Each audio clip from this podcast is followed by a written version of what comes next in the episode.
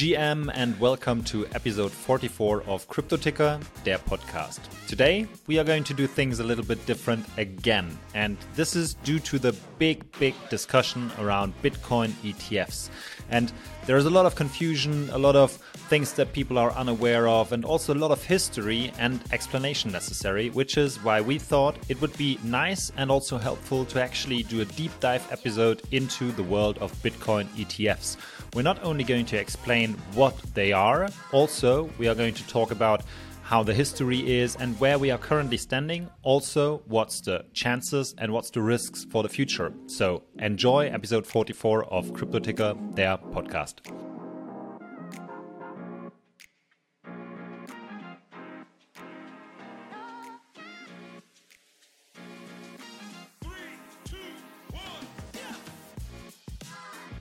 Today, we are unraveling the concept of Bitcoin ETFs, a topic that has been a buzzword in the crypto sphere for quite some time.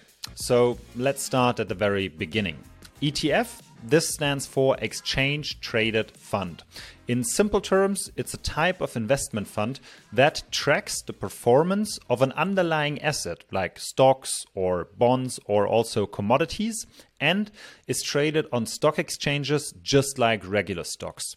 This financial instrument offers investors a way to invest in a diversified pool of assets without having to buy each asset individually. The beauty of ETFs lies in their simplicity and efficiency blending the advantages of traditional funds with the ease of stock trading. But how do Bitcoin ETFs fit into this traditional financial structure? They are a newer breed of ETFs designed specifically to track the price movements of Bitcoin, the world's first and well, well known cryptocurrency. By investing in a Bitcoin ETF, you gain exposure to Bitcoin's price fluctuations without the need to directly purchase or hold the actual cryptocurrency. This approach simplifies the investment process, bypassing the complexities and also the technicalities of buying and storing digital currencies. So let's dive a bit deeper into that. There are two primary forms of Bitcoin ETFs spot and futures based. Spot ETFs hold Bitcoin directly, aiming to basically mirror its real time value. This direct investment in Bitcoin allows these ETFs to closely follow the actual price movements of the cryptocurrency. On the other hand, futures based ETFs work slightly differently. They don't hold Bitcoin itself, instead, they invest in future contracts.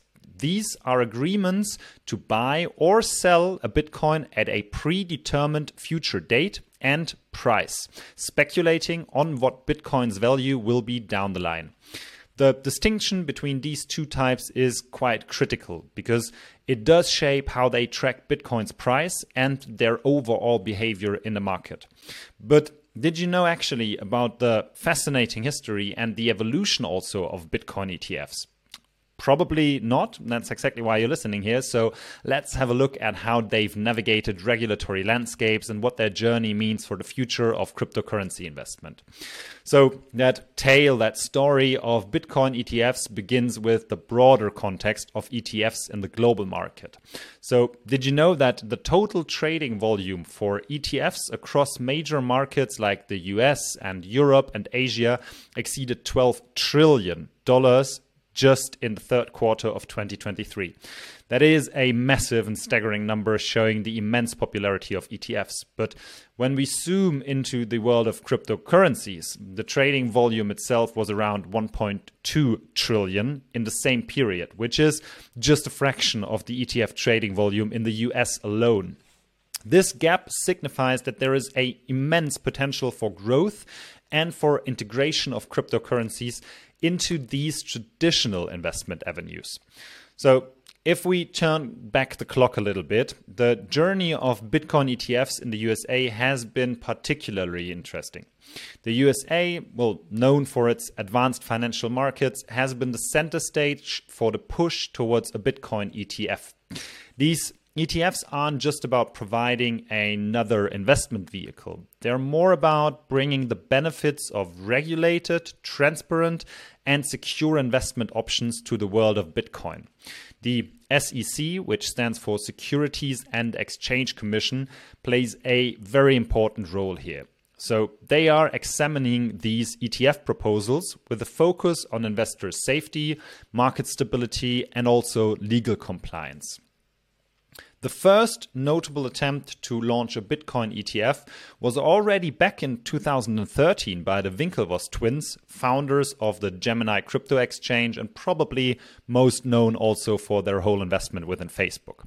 They envisioned an ETF that would make investing in Bitcoin as easy as buying stocks, but that journey wasn't really smooth. The initial draft for a Bitcoin ETF faced several revisions influenced by events like the Mt. Gox collapse and the Bitfinex hack, so quite a few of those negative news. And despite these efforts, the SEC rejected their proposal in 2017, citing basically high risks due to volatility, potential market manipulation, and the lack of market regulation. Over the years, the SEC's stance seemed unchanged. More than a dozen of Bitcoin ETFs faced rejection, with the SEC highlighting problems like lack of investor protection and others. This trend more or less reached a peak in around August 2018 when, in a single day, the SEC rejected nine Bitcoin ETF applications. This was a significant setback, leading to a decrease in new applications due to well, growing skepticism, which is understandable. However, the dream for a Bitcoin ETF in the USA remained alive, but the tides also began to change a bit. In 2021, under the new chairman Gary Gensler, there was a renewed wave of optimism initially. Gensler, who had well previously criticized the SEC's inconsistent approach toward Bitcoin ETFs, particularly the disparity between the approval of Bitcoin futures and the delay in approving spot Bitcoin ETFs now led the SEC with a more cautious stance. Despite his earlier, more open stance on cryptocurrencies, his regulatory approach as the head of the SEC has been marked by a rigorous focus on investor protection and preventing fraud, oftentimes resulting in the postponement or denial of ETF applications. This shift highlighted that the complexities of the regulatory landscape in the crypto market were still a big topic. In the summer of 2022, which, well, there was another pivotal event occurring. Grayscale, a major crypto investment company, filed an application to convert its Grayscale Bitcoin Trust into a spot exchange traded fund basically an ETF, a move that could have major implications for Bitcoin's mainstream adoption. However, the SEC rejected this application once again, sticking to their stance of prioritizing investor protection against potential market manipulation. This decision prompted Grayscale to take a significant step, basically suing the SEC. And this lawsuit was not just about Grayscale's business interests. It basically represented a broader challenge to the SEC's handling of crypto related products. Short break. If you like this episode of Crypto Ticker, hit the pause button and leave us a rating and a subscribe. This helps us quite a bit as a podcast, and we appreciate any feedback. And if you need more insights and info after the episode, just check out cryptoticker.io. There you can find everything about cryptocurrencies, Web3, NFTs, and much more. Already since 2015, the CryptoTicker team has been taking care of offering newbies and pros a home in the crypto space.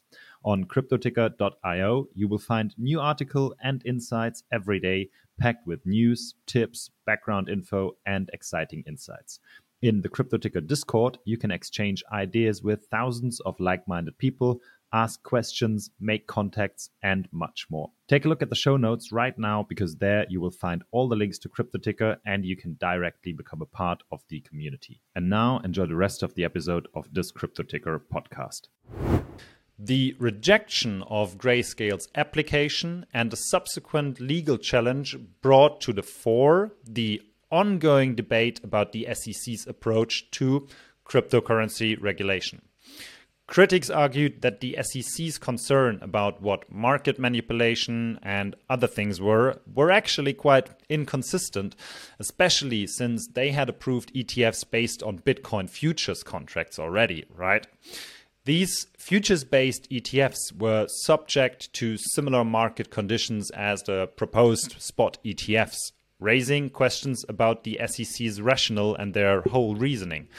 Moreover, the SEC's approach was seen as rather reactive than actually proactive, often regulating through enforcement rather than through the approval of regulated investment products like ETFs.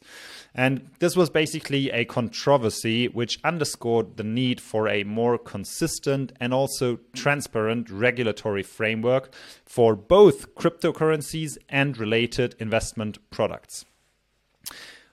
While the US has been, well, grappling and, and having issues with regulatory hurdles, other countries have seemingly been more welcome of Bitcoin ETFs.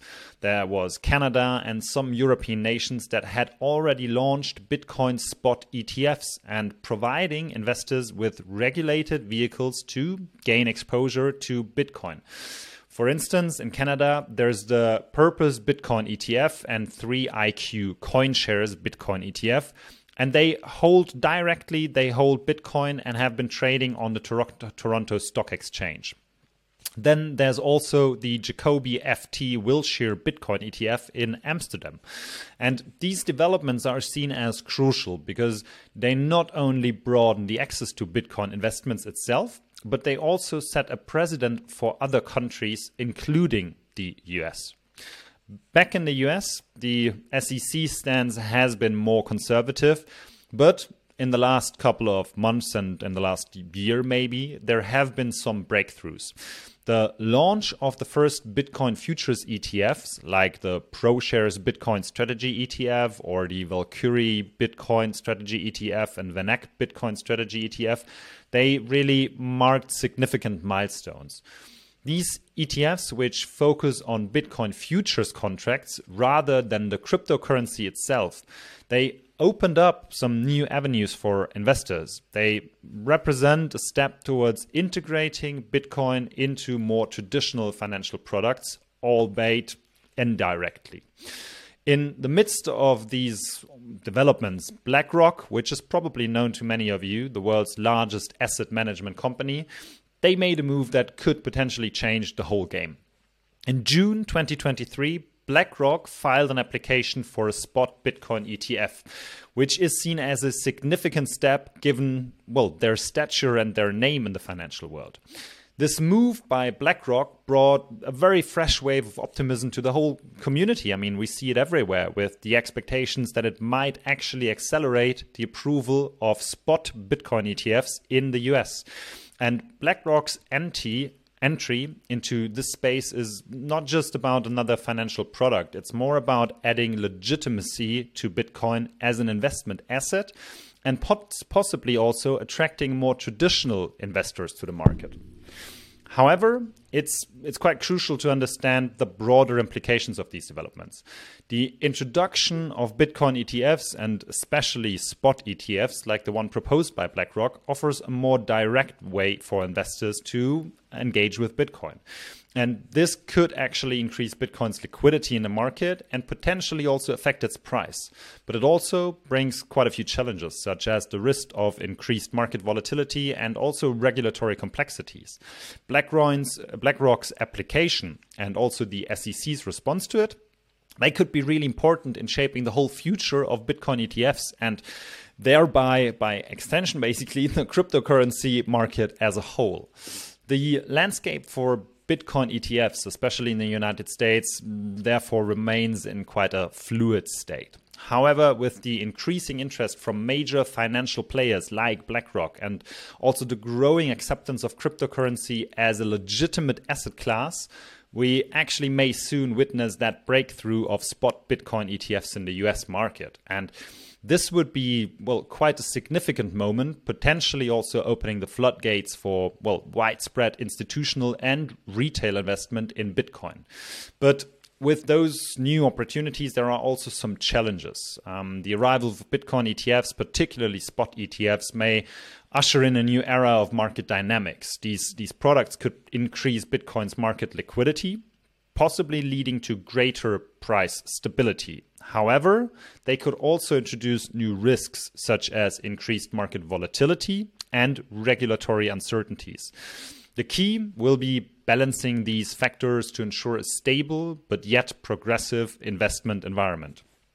If we're looking ahead, the role of the regulatory bodies like the SEC will be quite important. A clear, consistent, and also forward looking regulatory approach will be essential for the healthy growth of Bitcoin ETFs. And this includes addressing concerns around market manipulation, ensuring investor protection, and providing a transparent framework for these products. The hope is that as the market matures, so also will the regulatory landscape, basically paving the way for more innovative and secure investment options.